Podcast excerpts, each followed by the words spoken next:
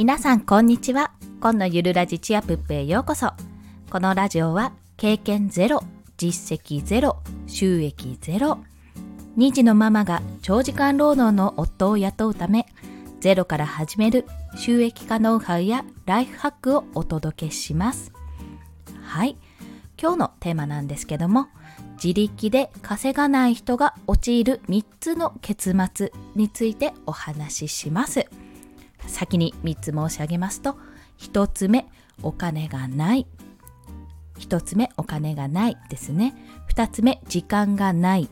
時間がない。3つ目後がない。後がない。という。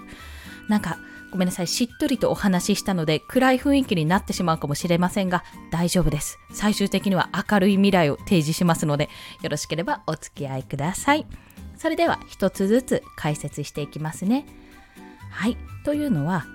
自力で稼がない人、まあ、要はですね会社に勤めていたり、まあ、公務員の方とかですねとにかくあの何かに所属していてそこから給料という形でお金をもらっている方がこの今後の後というか今後ですね何かが起こった時に陥るであろう3つの結末ということでお話ししております。最初のお金がないはもう皆さんのご想像通りでございます。会社例えばねあの早期退職やってくれっていうふうに言われて、まあ、急遽退職をすることになったりもしくはまあそうですね人員削減このコロナ禍でねいろいろとあったようなんですけども人員削減ということであの会社に行く回数が減ったりとか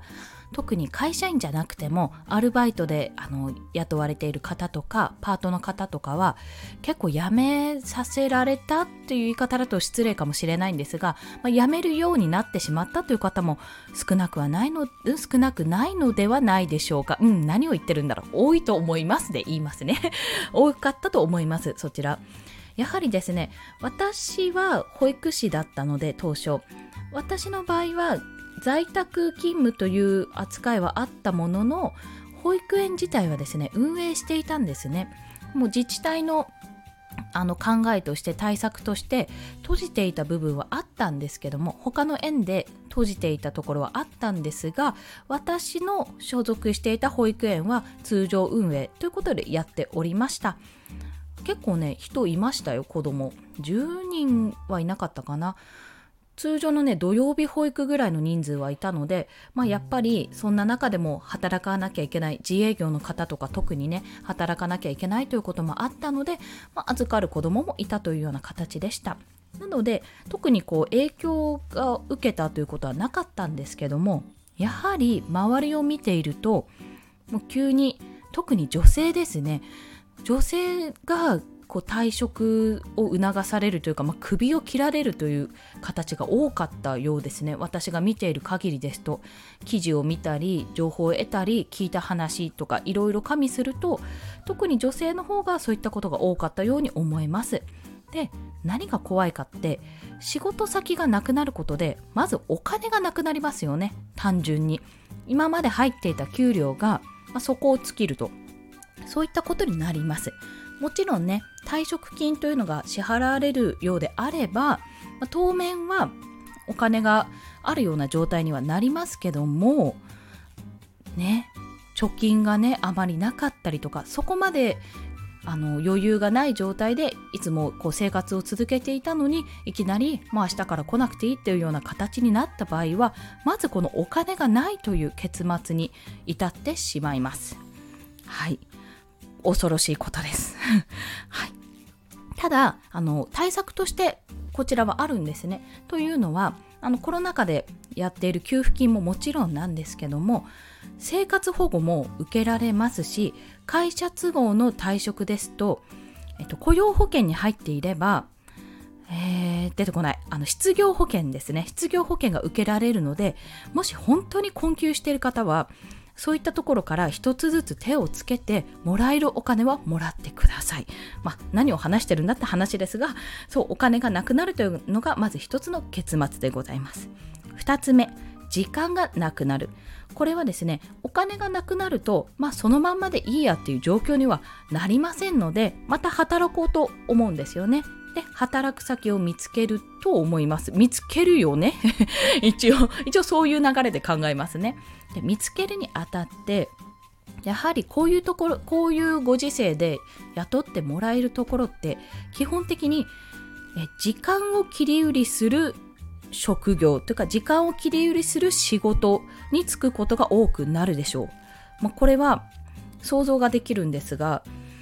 私も兄が実はおりまして兄がですね今までずっと長いこと勤めていた職場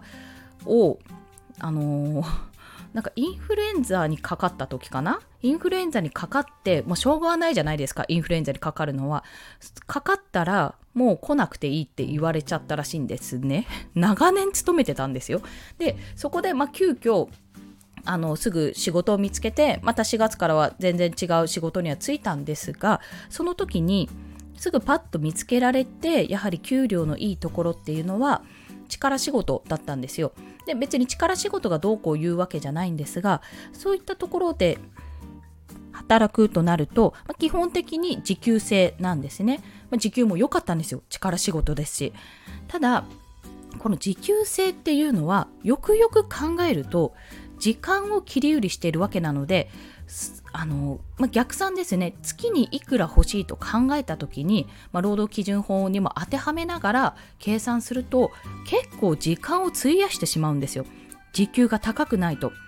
で時給が高いところを目指そうと思ってやると、まあ、もちろんあるんですけどねあるんですけど、まあ、うんとそれこそスキルが必要なんですよ。私が調べる限りだと時給換算で言うとやっぱ家庭教師とか何だったっけな、こう、私業ですね、看護師さんとか、パートでやっぱり高いなって、パートタイマーでできる高いなって思うものに関しては、基本的に資格や教える技術があったり、スキルがあるものに関しては、やはり高いんですが、それ以外の部分、まあ、変な話、誰でもできる部分だと、お仕事だと、やっぱ安くなってしまうんですよね。そこで、時間を切り売りする分時間がなくなってくる、まあ、最終的にお金がなくなってそれをお金を稼ぐために時間を切り売りするので時間がなくなる。これが2つ目の結末です。で最後3つ目が後がない。後がなくなるんですね、まあ、ここもご想像通りだと思うんですがお金がなくなります。でお金を稼ぐために時間の切り売りをします。でその後時間の切り売りをすると自分の体に何が起こるかってところを想像していただきたいです。わかりますよね？まさに私の夫状態。そういうことです。長時間労働になるわけですよ。まあ、でもそういう方は基本的に自分の体力を、まあ、見ながらあこれはちょっとまずいなってまずかったらパフォーマンスをちょっと落とすとかそういった調整はそれぞれの方でされていると思います。ただこれ続けられないですよね。考えてみてください。どんどん体はね衰えていく一方なんですよ。もちろんね自分で体づくりをして健康を保つためにトレーニングをしてる。あの運動をしているとかそういった形でね自分は大丈夫だと体には自信があるって方はいらっしゃるかもしれません、まあ、そういう方はね、まあ、こんな年をとっても全然肉体労働大丈夫だぜっていう方もいると思います。それはね私は全然いいと思います。あよかった健康は何よりって思うんですがやはり私は夫を見ているとものすごく時間とな体というか体力というか労働力ですね。費やしてるなって感じるんですよ。それはあの夫が悪いっていうわけじゃなくてもちろん会社が悪いって、まあ、まあ、多少なんかん？って思うところはあるんですが、まあ、それは夫が選んでることなので私がとやかく言うことではないんですよ。ただ見ていてすごくもっといいパフォーマンスであのなんてできるのになっていうこのもどかしさがものすごくあるんですね私。私は。そうなんでそんなに拘束するのって。そんなに拘束する必要ないでしょって思ってしまうんですよ。妻の立場から言うと。そうなんです。まあそれはあの飲食業界なので飲食業界のやっぱり仕組みがそうなっているからって言われたらおしまいですしあの正直そこをどうにかするにはもっともっと上の方の立場のね方が直していかなきゃいけないことなのでもう声を大にして言いたいんですが、まあ、ここは私があえて頑張って稼ぐことで夫の負担が少しでも楽になるようにしたいなと思って今頑張っているんですよね。市場が完全に入りましたが。そう。で、後がなくなるっていうのは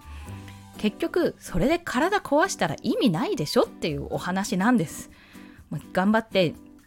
あの長時間でもね働いて、まあ、そのお給料をもらってきてこう稼いでこういろんなこう生活のためのお金を使ってくれて私たちは子供もいるので子供のためのお金も貯めてとか使ってってするのは全然ありがたいしもうむしろ嬉しいんですがもう本当に体が心配そう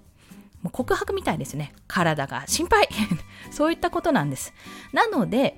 この自力で稼がない人が陥る3つの結末。お金がない。時間がない。後がない。これに陥ってほしくない。なんです。4つ、4つ、最後に言いたいのは陥ってほしくないというところです。はい。じゃあどうしたらいいんだっていう話になりますよね。どうしたらいいんだってお話になって、私の最初につけたタイトルが意味をなすんです。自力で稼がない人なんです、これ。稼げない人じゃないんです。稼がない人。要は自分の意思でやっていない人に向けて話をしてるんですね。これは意思、意思というか自分で行動は変えられるんですよ、ここ。要は、まあ、このお金がない、時間がない、後がない、自分は会社がクビになったら、今の働き方、職場か、職場から、あの追放されるなんてないですけどクビにされたらもう後がないなんて思わなくなるように自分の収入先をいくつか増やす。まあ、要は一つは副業ですよね。もしくはフリーランスになって、もういくつもの取引先と提携するような形を取る。まあ、そういった点もあります。バイトの掛け持ちに近いことですね。ただ、バイトは、アルバイトは時間を切り売りしているので、ちょっとそこは考え方としては別です。あとは、スキルがなくてもできる収益の仕組み化、収益化ですね、収益の仕組み化、こちらをやる。これは、スキルがなくても、まあ、やっていけば身につくので、スキルがなくてもゼロからでも始められるんですが、時間がかかるんです。いきなりドッカーンとは稼げない。時間がかかるので、なるべく今余裕があるうちにやってほしい。まあ、危機感を持っているうちにやっていただきたいと思って今日はこの自力で稼がない人が陥る3つの結末をお話ししました。はい。ということで、合わせて聞きたいには、もう皆様、お分かりの通り、池早さんの無料メルマガですね、スパルタだけど必ず稼げるようになる収益化の教科書として私が参考にしている池早さんの無料メルマガをこちら貼っておきますのでまずは一歩ですね。今すぐに何かを始められないと思っていてもまずは一歩進めるところからこういったものを読むところから始めていただきたいと思ってリンクを貼らせていただきます。またですね、えっと、周平さんのボイシーで、まあ、今日、あのこの日に、ん？この日に放送されたのかな？私が聞いたんですけども、フリーランスは不安定じゃない3つの理由というお話をされています。まあ、こちら以外にも、あの周平さんは結構その収益を分散させる収益どこか収入口か収入口を分散させるというお話をさまざまな放送でされているのでそちらも聞いていただいて、まあ、私は会社を辞めろとは言わないですしあの働き方を今すぐ変えろとまでは言いませんただゆくゆく体を壊すような未来が待っているのであれば今すぐにどうにかせいっていう話なんです まあ、夫に向けたメッセージですね、これは。はい。まあ、そういった形で、こうやって放送させていただきました。はい。少しでも、どなたかの背中を押せれば幸いです。それでは、今日もお聴きくださりありがとうございました。コンでした。では、また。